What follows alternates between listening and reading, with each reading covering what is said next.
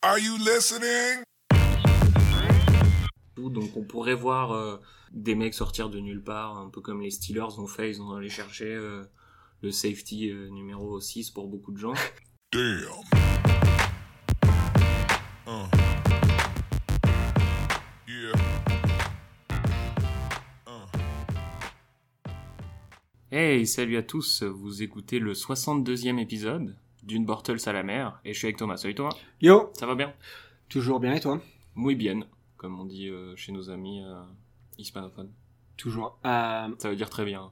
ah bon? Ouais, non mais euh, au cas où. Muy bien. Donc on va continuer dans l'esprit de la draft. Puisque c'est cette semaine. puisque c'est cette semaine, c'est très bientôt. Et puis donc on va parler un peu de du premier round principalement a priori? Ouais, parce que c'est le plus fun en général. Euh, c'est celui qui est le qui est télévisé le plus longuement. Mm. Et puis c'est là qu'en général tout le monde paye attention, enfin tout le monde regarde vraiment ce round et puis après la suite c'est un peu plus euh, fait à la va-vite. Euh, mais ouais, et puis c'est c'est là qu'il y a toutes les actions, il y a les paris, il y a les, Ouais. les vraies surprises quoi. Ouais. Euh, donc ouais, et puis surtout les stars quoi, en général qui sont prises. C'est ça, c'est ça, parce que ben, en général, euh, même s'il y a beaucoup de d'essais et d'erreurs dans le système de la draft et que certaines franchises ont plus de mal que d'autres, la plupart des joueurs qui restent longtemps et qui jouent à haut niveau sont quand même des joueurs qui sortent du premier round. Donc euh, voilà, c'est jeudi soir, euh, donc dans la nuit pour la France. C'est ça. Et nous, on va parler un peu de, de tout ce qui se fait autour. Je sais que tu voulais parler un peu des, euh, des lignes de Paris. euh. Ouais, bah ouais, parce qu'on a déjà fait la notre mock draft la semaine dernière. Mhm. On a quand même pas mal discuté de choses, donc là on peut on peut plus parler des, détails un peu marrants et puis peut-être de quelques questions encore qu'on a sur la, la draft avant de pouvoir faire un récap de la de la draft la semaine prochaine. Ouais. Donc euh, on commence Vas-y, sans plus tarder. c'est parti. Donc euh, je pense que la première vraie question, le premier vrai pari, c'est euh, la position à la draft de Kyler Murray. Mhm. Euh, les, avec les fameuses rumeurs qui continuent d'aller up and down, euh, savoir s'il va être drafté premier par les Cards ou pas. Ouais, Et donc la ligne, elle est à 2.5, over-under. Donc euh, soit il est drafté avant 2.5, Mm. la position 2.5, soit il est drafté plus tard. ouais. Ton avis? Je vais, parce que je vais, on, on va tenir les scores, on va voir qui gagne à la fin. Ok. Euh, c'est difficile. Je sais que Daniel Jeremiah, euh, il y a pas longtemps, a dit qu'il était de moins en moins sûr que Ouais. euh, Kyler Murray serait le pick euh, des Cardinals. Mais depuis, Kyler Murray a refusé d'aller voir les, Les Redskins, ou les, Ah, Ra- les c'est Redskins. Redskins, je crois. Ouais. Et du coup, le taux de confiance de Jeremiah est remonté à 80%. Ouais. Euh... Ouais, je je sais pas. Ça, tout est un jeu de fumée avant le jour de draft. Ça peut être, euh, j'en sais rien. hein, Les Redskins qui demandent à Kyler Murray de pas venir pour que personne se doute qu'ils vont trade up. Euh, parce qu'on a vu que beaucoup d'équipes font ça. Ils amènent des joueurs Ouais. pour qu'ils ont absolument aucun intérêt. Ils ont zéro contact avec le joueur qu'ils veulent drafter, en fait. Donc, tu, enfin, je prends rien pour argent comptant euh, de tout ce qui se passe là euh, sur ces semaines. J'ai beaucoup trop de mal à me dire que les Cardinals vont pick Kyler Murray. Ah ouais, toujours? Ouais. Je, je sais pas, j'ai du mal. Je comprendrais le pic en soi, hein, si tu penses que c'est ton quarterback, mais je sais pas. Bah, moi j'en sais absolument rien. Effectivement, j'ai quand même tendance à penser comme toi que c'est un, un écran de fumée pour tenter d'acquérir le plus de pics et de faire un trade down. Mm. Mais là où ce qui m'intéressait dans cette ligne, c'est qu'elle soit mise à 2.5 et pas 1.5. Ouais. C'est-à-dire qu'en gros, Vegas considère qu'il y a une bonne chance que si jamais les Cards ne traitent pas down et ne prennent pas Kyler Murray, les Niners pourraient eux trade down Trade et qu'une ouais, équipe ouais. arrive en deuxième. Ouais. C'est ça qui j'ai trouvé assez en fait marrant dans ce dans ce prop bet, tu vois. Ouais. Parce que là, le, enfin, pour moi, il aurait dû être un ou pas, tu vois.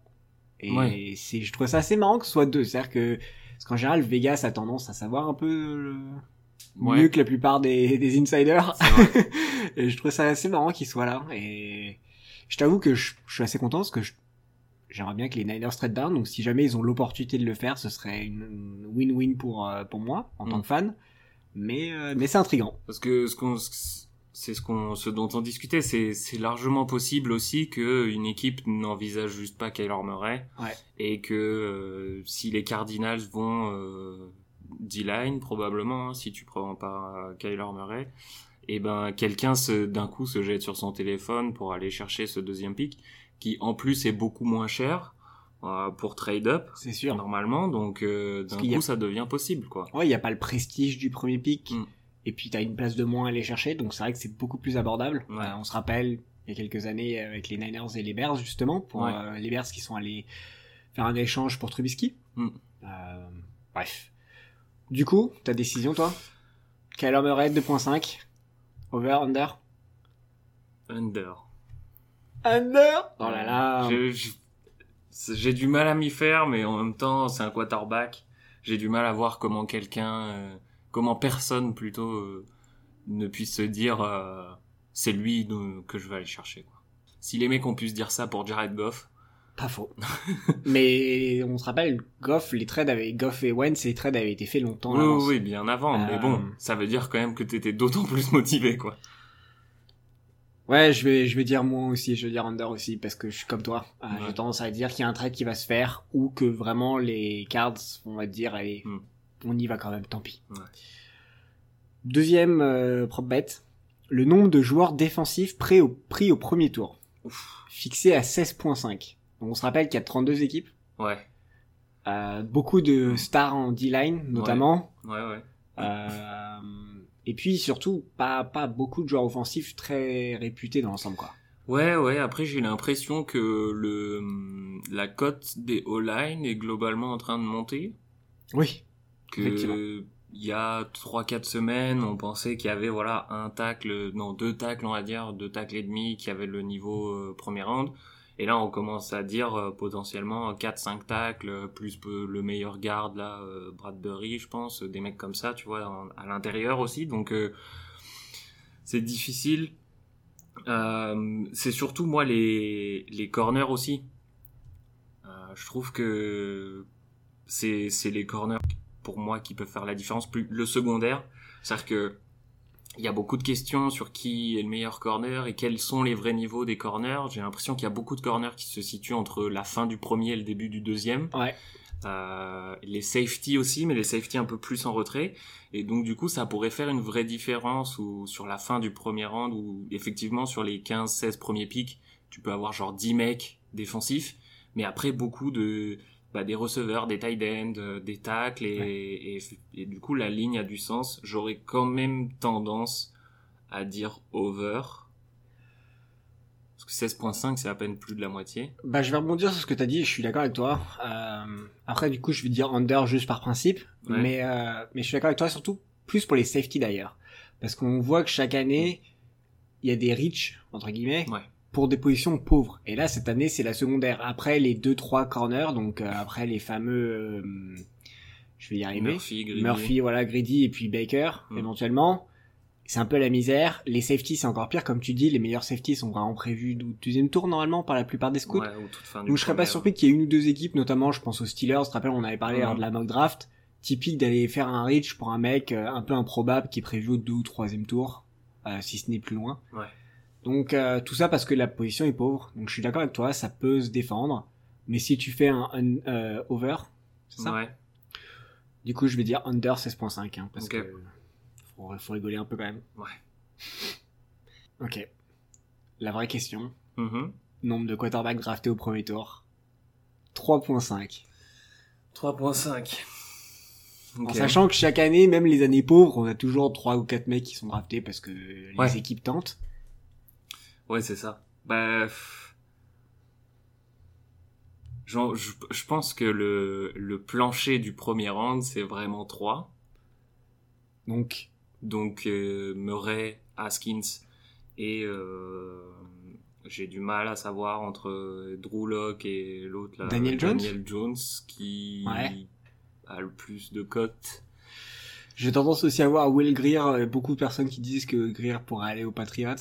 Ouais, mais beaucoup de gens voient Greer plus euh, comme un 2 voire troisième round Ouais, ouais. prospect, donc euh, Mais 4, c'est largement probable euh, avec euh, un move style les Baltimore de l'année dernière, tu vois. Ouais. Trade up pour le 32e pick.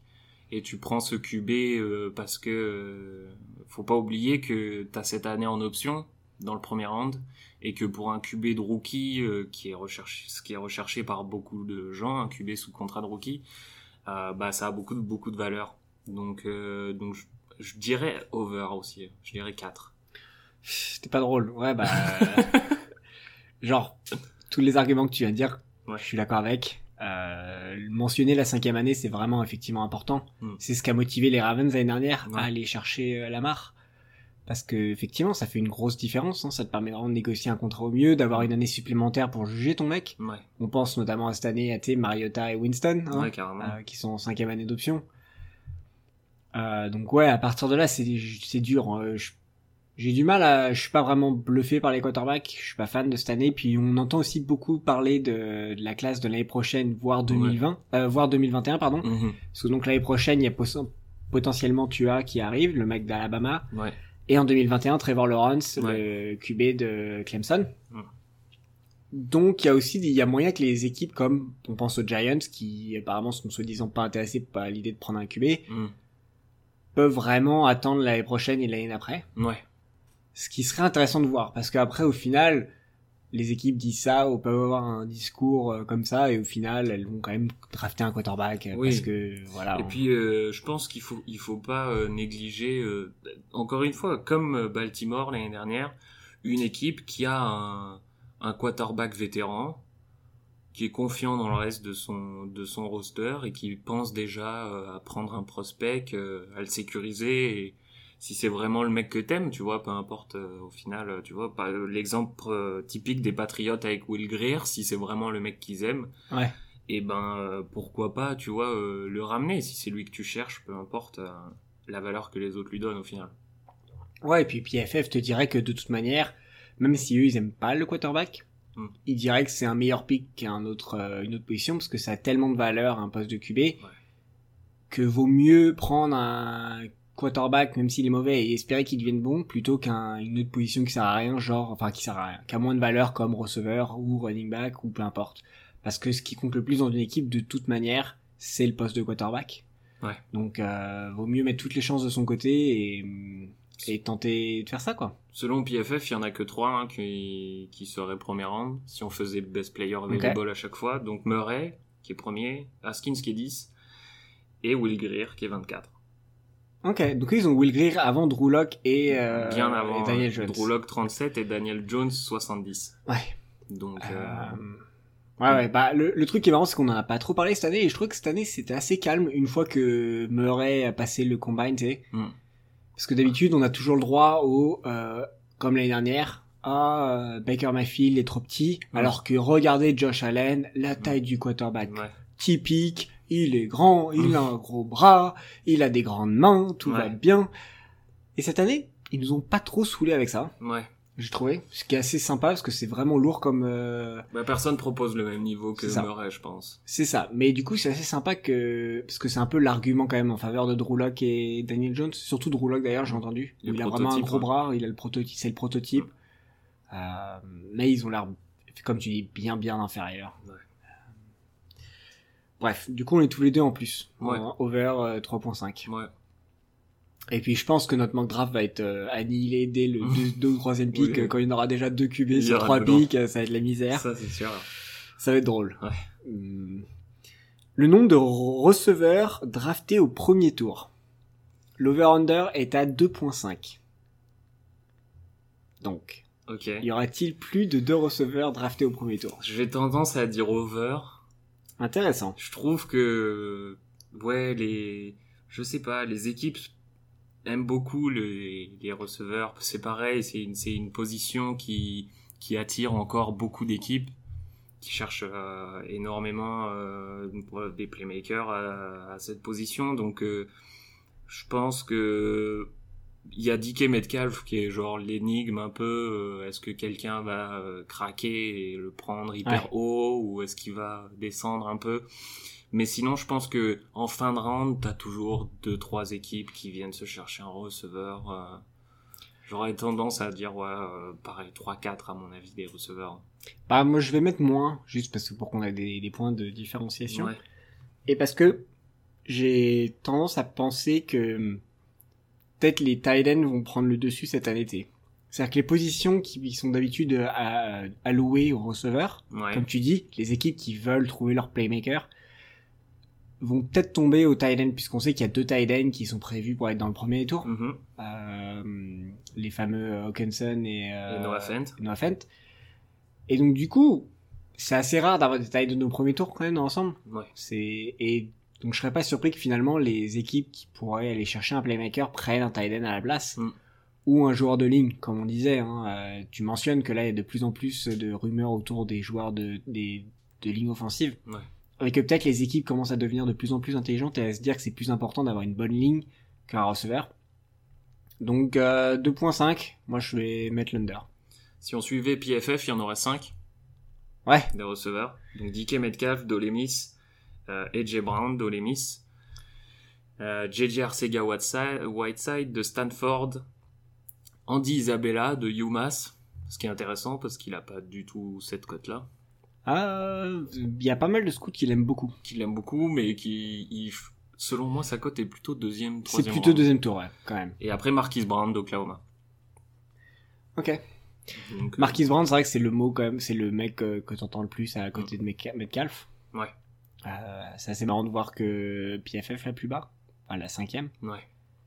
Mais euh, Isabella, je suis pas surpris. Il y a souvent tu l'entends aux Patriots aussi, Mm. parce que c'est le type de receveur qu'ils aiment, parce qu'ils aiment bien les receveurs un peu intelligents. Mm. Et qu'il a l'air, c'est plus son profil a priori. Ouais, carrément. Donc, euh, on verra. Ouais.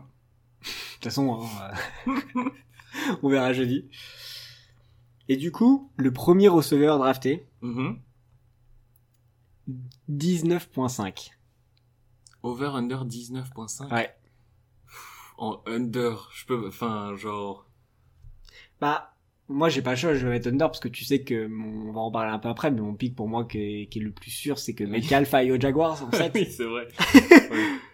Donc, euh, Ouais, je, je vois pas, avec la, en fait, euh, Metcalf, il est tellement polarisant que je suis certain que quelqu'un va le voir comme un, euh, un Mégatron ou un euh, dit Marius Thomas, ces mecs-là, là, hyper grands, hyper Ouais. physiques, que tu fais courir juste tout droit et, et, euh, et voilà, et je, et je pense qu'ils ont raison d'ailleurs, parce que la critique, c'est euh, donc le fameux tricône, il peut pas changer de direction, il, est, il est assez lent dans ses, dans ses cuts, sur ses, euh, sur tracés, sauf que il y a beaucoup, beaucoup de receveurs, comme par exemple euh, Calvin Johnson, Megatron aux Lions, il courait trois routes, c'est euh, tout droit, un corner et un poste, quoi, donc tu, tu peux très bien t'en servir, donc je suis certain que quelqu'un va t'en- quelqu'un est amoureux de lui, et Ouais. avant 19 quand même, ça me paraît... euh, ça me paraît presque cadeau comme ligne, peu Bah, bizarre. ça me paraît cadeau, mais d'un autre côté, il y a aussi un scénario dans lequel, euh, tu sais, s'il y a vraiment que deux receveurs qui sont pris, Ouais. ils sont pris en fin de premier tour. Oh oui, c'est sûr. Ça, c'est sûr, ouais. Euh, donc en fait, la logique, elle est, elle se comprend si Hmm. tu prends la ligne précédente qui est c'est vrai. 2.5. C'est vrai. Après, je suis d'accord avec toi. Moi, je mets l'under aussi, juste parce qu'encore une fois, hein, euh, je suis d'accord avec toi. Il y a forcément un- une équipe qui va se quand même tomber amoureuse de DK Metcalf Mm. ou d'un autre d'ailleurs, mais bon, le, le premier mai non à sortir, a priori, ça, il y a des chances que ce soit Metcalf quand même. Ouais. Et donc ouais, rien que pour ça, euh, t'es un peu obligé de mettre under. euh, 19.5, c'est quand même vraiment ouais, c'est haut. quoi. vraiment, vraiment haut. Enfin. Et la dernière question, euh, spéciale PFF, Mhm. nombre de, de running back draftés au premier tour. Un. Oh, ouais. ouais, c'est Josh Jacobs. Qui est, euh, qui est très bon en plus. hein. Je crois que un truc genre 40% de ses carries ont donné soit une première down, soit un, un Ah ouais TD, un truc comme ça. Donc c'est ridicule. Donc, euh, mais c'est, si c'est pile 1, c'est, enfin tu, il y a pas de, qu'est-ce que je veux dire, le 1 n'est inclus ni dans over ni dans under. C'est soit 0, soit 2 du coup ce que tu paries. Hmm, bah c'est c'est ça en fait, ouais. Bah sauf si tu veux le push, mais euh, Ouais. le push et tu demandes le 1. Mais donc là en gros ouais. Parce que j'aurais tendance à demander 1 à la limite. Ok. juste au cas où, je sais pas, euh, les Eagles par exemple, ou une équipe vraiment en fin fin de round. Moi, Euh, moi, je vais faire l'over. Ah ouais? Ouais. Parce que les équipes apprendront jamais. L'année dernière, il y a une équipe qui a drafté un au deuxième pick, je te rappelle, un running back? Oui, oui, mais bon. Et Ouais. ils ont l'excuse, ah là là, c'était... Peu importe, peu importe l'excuse en fait, ça m'intéresse pas. Ce qui m'intéresse, c'est qu'il y a toujours une équipe qui va se justifier. Et même d'ailleurs, on avait insulté, tu sais, les, les Giants Mhm. pour avoir piqué c'est quoi en deux. Oui, Faut oublier que les Patriots, l'équipe la plus soi-disant, la plus analytics, prend un running back au club 32, tu vois, c'est vrai. ou 31, peu importe. j'ai- pas l'impression que la classe de cette année soit aussi forte que la classe de l'année dernière. La classe de l'année dernière, il y avait quand même des, des sacrés bonhommes. Donc, euh, Non, mais peu importe. ouais, Euh, tu me diras, c'est possible. il y a toujours, il y a toujours les équipes qui se disent que c'est la pièce qui leur manque, tu sais, Mhm. et qu'il faut établir le jeu à la course. Ouais. Euh, Il y a eu même des rumeurs cette semaine euh, où j'entendais les, les Rams pourraient prendre un running back. Ok. Et genre tu le, au premier tour, hein, donc pas juste un running back, parce que prendre un running back au cinquième ou sixième tour, ouais, why not, tu vois. Ouais. Pour les Rams, mais juste à cause de Gurley qui est soi-disant trop blessé, enfin, Mhm. t'entends toujours des rumeurs comme ça, donc je- les équipes, euh, il y a un truc qui est marrant aussi, c'est que les équipes pensent toujours qu'elles sont plus intelligentes que les autres. Oui. Et notamment que eux, ils savent drafter, tu vois. Ouais. C'est marrant parce que PFF te dirait tout le temps que euh, pourquoi est-ce que leur stratégie c'est de trade down de manière consistante? Parce Mm. qu'ils savent qu'ils sont pas Ouais, meilleurs que les autres pour drafter, que c'est en gros une loterie Mm. et que l'avantage de prendre plein de picks c'est que du coup t'augmentes tes plus de tickets, quoi. voilà t'augmentes tes chances de gagner euh, Mm. tout- trouver des stars. Ouais. Et euh, mais le problème c'est que les GM et notamment prenons l'exemple de Monsieur New York euh, Giants euh, Gettleman Mm. pensent qu'ils sont plus intelligents que les autres et qu'ils peuvent drafter des stars. Ouais. Et donc, juste pour ça, je me dis qu'il y a forcément deux équipes qui vont être motivées à, à prendre un running back, même si je suis Ouais. d'accord avec toi, hein, c'est c'est possible. débile et... C'est possible. Euh, Non, mais j'aurais rien contre à la limite, honnêtement, euh, vu ce qui s'est passé avec les, les Patriots. Et... Bon, ça t'apporte pas énormément de wins en plus, de d'expected wins en plus, mais bon, je sais pas si c'est ton plan, pourquoi pas, en pick 30, euh, ça, me, ça me dérange moins, mais là, j'ai pas l'impression que les prospects soient là pour pouvoir faire ce genre de choses, quoi. Non, non, mais bon. Eh, Rashad Penny était pas bon et il a été pris au premier tour par les Seahawks l'année dernière. C'est vrai. tu sais jamais, hein. Il Ouais. suffit qu'une équipe tombe amoureuse d'un mec euh, suspect. euh, Ouais. Bref. Du coup, j'ai un dernier point, parce qu'on a trouvé les, les meilleures lignes, en gros. Parce que Mm. je t'ai évité le côté, euh, ah, combien de joueurs d'Alabama vont être draftés? Ouais, j'ai vu ça. C'était drôle il y a deux ans quand il y avait Ohio State qui avait vraiment une grosse grosse classe de joueurs. Mm. Euh, là cette année c'est quand même un peu moins fun. Ouais. Parce que c'était la, la ligne était à genre 3.5 un truc comme ça, super, merci. Ouais. Mais euh, toi tu t'envisages quoi comme surprise? Qu'est-ce que tu penses qui va un peu surprendre les gens par entre et je dis ça par rapport aux rumeurs qu'on voit à l'heure actuelle, tu vois. Ouais. Et aux, la plupart des mocks, toi qu'est-ce que tu penses qui va un peu surprendre les gens euh, Parce qu'il y a toujours des surprises. On peut rien prévoir, tu vois. Il y a toujours des pics qui ont aucun sens, toujours des trades un peu chelous. euh, Ouais. Ouais, euh, je sais pas. Je, je pense que c'est difficile. C'est difficile de prévoir des trucs surprenants, mais euh, mais euh, je pense qu'on pourrait être surpris, par exemple, par euh, le fait que ça bouge pas des masses au début et que on pourrait très bien se retrouver. euh, Enfin, je vois très bien un scénario cette année où il n'y a pas de trade dans le top 5, 6, 7, Ok. 10 parce que je sais pas les équipes sont plutôt contentes de qui elles peuvent obtenir et du coup ça se ça se goupille plus ou moins correctement je pense qu'on pourrait être surpris aussi euh, bah, évidemment par euh, certaines équipes qui piquent un joueur euh, sorti de un peu de nulle part sur des positions où il y a a priori un peu moins de par exemple une équipe qui s'est fait une idée sur un poste et sur une position il n'y a pas beaucoup de profondeur. Par exemple, une, une- une équipe qui voudrait drafter linebacker et les deux Devins sont partis, ou une équipe qui voudrait drafter tight end et les deux tight ends d'Iowa sont partis, tu te retrouves avec un mec, euh, le, Mac Wilson, le, le Mac Wilson, là, le linebacker, ou Jace euh, Steinberger, là, euh, le tight end Texas A&M, qui se retrouve là euh, jour 1, tu sais pas trop comment, juste parce que l'équipe est s'est enfoncée dans ce dans ce truc là tu vois Ça, c'est un bon point. Ça arrive effectivement une ou deux fois par an, chaque année. Ouais. Je suis d'accord avec toi. Ou notamment l'année dernière, c'était les Riders qui voulaient absolument un tacle. Mm. Et qui Euh, ferait Colton Miller euh, Les Bengals ont tendance à faire ça aussi chaque année. Mm. À vouloir drafter absolument une position et à prendre le, le mec qui reste. ouais Euh, ouais, ça effectivement, il y a des chances que ça, ça donne des pics un peu bizarres. euh. C'est ça, et après, euh, un autre truc, je pense qu'on va être surpris par une équipe qui piquera euh, QB. Je trouve que ch- chaque année, les mock drafts, c'est toujours pareil. Les, les, dans les mock drafts, les équipes qui piquent QB sont des équipes qui ont un besoin en Mhm. quarterback.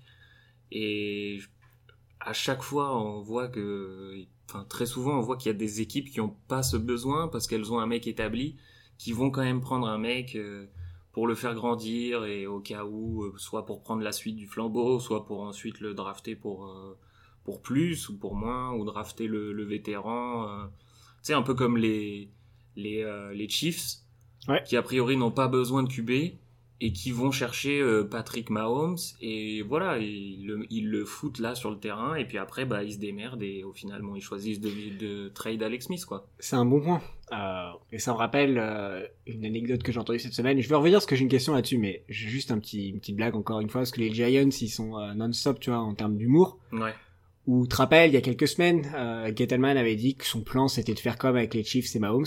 Mhm. C'est-à-dire qu'en gros, il pensait que, euh, euh, comment il s'appelle, Eli est aussi fort qu'Alex Smith, ouais et que du coup, ils allaient drafter une star, euh, le, le mettre sur le banc pendant un an, et que Eli allait continuer à jouer à haut niveau, soi-disant. Bref. Mhm. Et là, il a fait encore pire cette semaine. Il a comparé euh, la situation plus aux Chiefs, mais à ce qu'avaient fait les Packers il y a quelques années, quand ils ont drafté Aaron Rodgers. Et que Rodgers a passé trois ans sur le banc parce qu'ils avaient Brett Favre. Et donc là, en gros, il, il est maintenant en train de comparer Eli à Brett Favre. Et j'étais mort parce que ça veut dire qu'en gros, euh, ils sont prêts à continuer à faire jouer Ouais. Manning, euh, le re-signer. Enfin, c'est Ouais. beaucoup trop drôle. Je pouvais pas ne pas partager cette anecdote.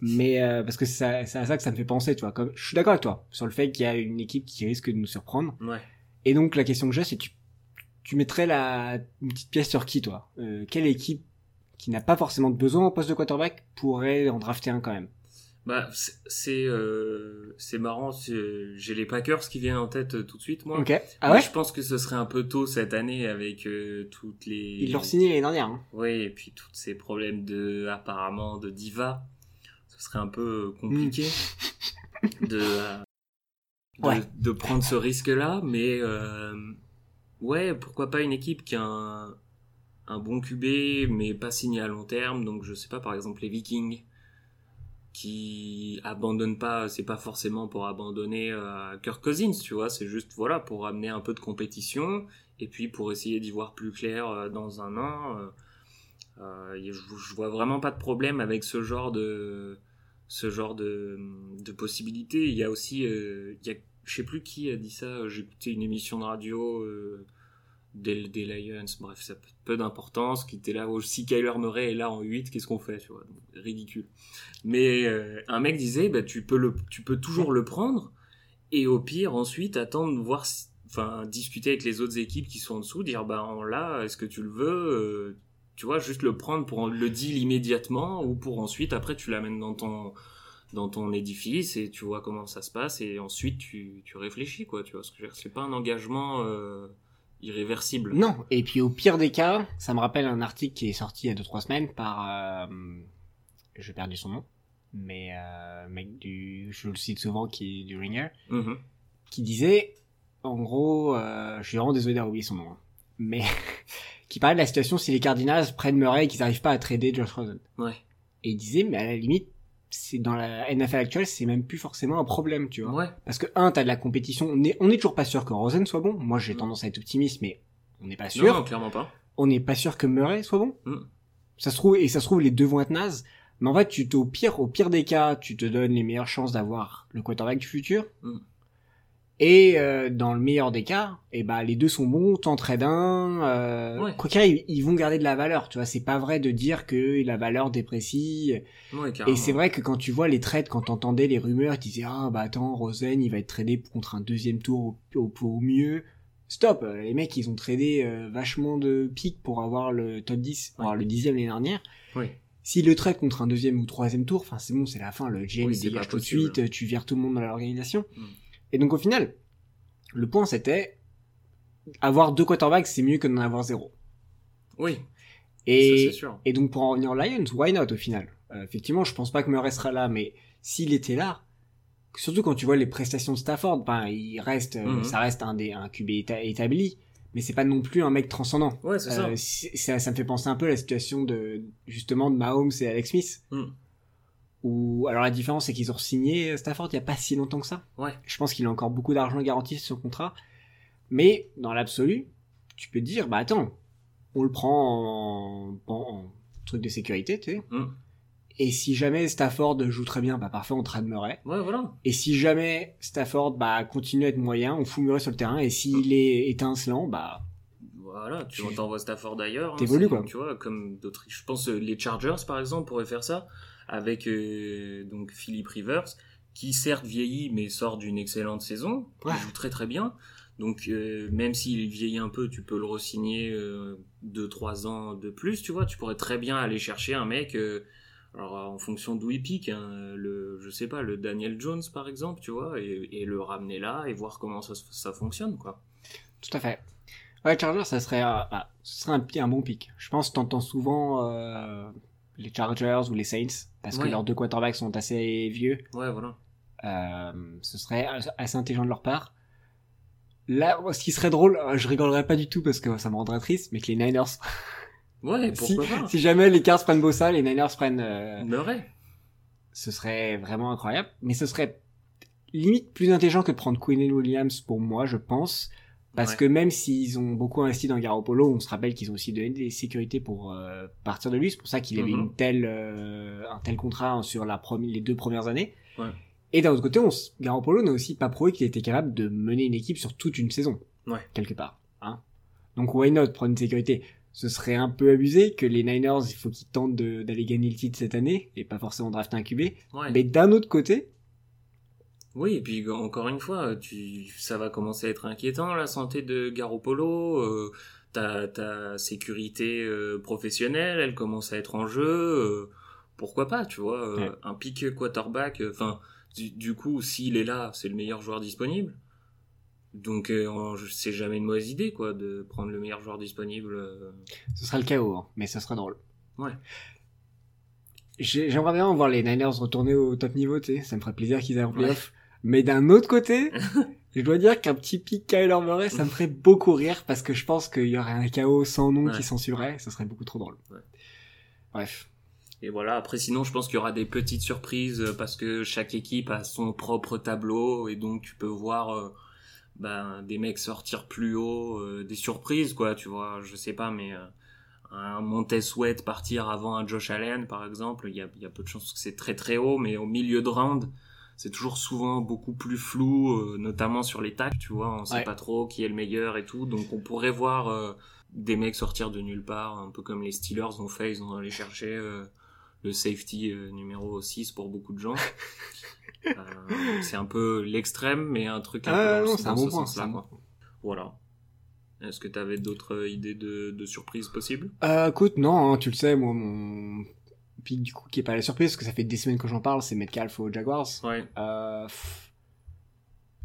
Non, le seul, euh, je pense, les, les seuls pics que j'ai vraiment envie de voir, du coup, c'était de voir Hawkinson aux Packers. Ouais. Parce que je suis pas fan des Packers, mais j'aime bien voir euh, un joueur légendaire jouer bien et Mm. aller en playoff. Donc Ouais. j'ai envie de voir les Rodgers aller en playoff. Ouais. Et je pense que ça pourrait être fun. Euh. Et puis non, l'autre pick, j'aimerais bien voir les deux linebackers aller dans des équipes que j'aime bien et pas des équipes que j'aime pas, juste parce Ouais. que j'aime bien les deux mecs. Surtout d'ailleurs euh, Devin Bush Ouais. euh, de Michigan. Euh, ouais, linebacker c'est un de mes postes préférés, donc euh, j'ai envie de les voir dans une dans des équipes où c'est amusant de les voir jouer quoi. Pas dans des Ouais. équipes nazes, euh, style les Broncos ou. Moi, c'est bon. Brian Burns, que on en a parlé, on l'a mis au Falcons. C'est un pic que j'aimerais vraiment voir euh, en termes de fit et je trouve que c'est un joueur vraiment euh, versatile qui sait tout faire, que j'aime beaucoup. Et il irait bien dans cette défense. Donc, euh, si euh, s'il est pas aux Lions, j'aimerais bien qu'il aille aux Falcons. Après, euh, je peux parler de mon, mon crush de la draft ou pas? Bien sûr, bah, je crois que c'était euh, Brian moi, mais Oui, Brian Burns, c'est mon crush, mais l'autre, j'ai un autre crush hein, beaucoup plus enfoui qui est prévu troisième round a priori. oula, ok vas-y fais-moi aller. Mais je t'en ai déjà parlé, c'est Drew Tranquille. qui est un linebacker de Notre-Dame. Et euh, donc ben déjà non légendaire, tu vois, comme énorme. Williams. Si tu piques Grady Williams et Drew Tranquille, Ça fait un peu, tu sais, euh, l'eau et le feu, quoi. Genre, euh, Je pense que c'est très très solide. Là, t'as des bonnes chances que tu deviennes mon équipe préférée. Et donc, j'aime beaucoup un ancien safety euh, qui s'est reconverti linebacker et un qui a des petits problèmes de blessure, mais qui est un excellent, euh, qui est un, un excellent linebacker de couverture et qui va très vite. Donc, je pense un petit, euh, un petit euh, j'aime caché si t'arrives à le garder en santé. Ouais.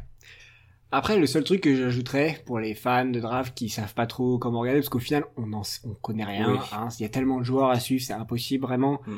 Tous les scouts ont leur propre truc. Le seul tableau que je regarde vraiment, moi, pour les joueurs hors top, euh, hors premier tour, c'est euh, le classement Spark. Ouais.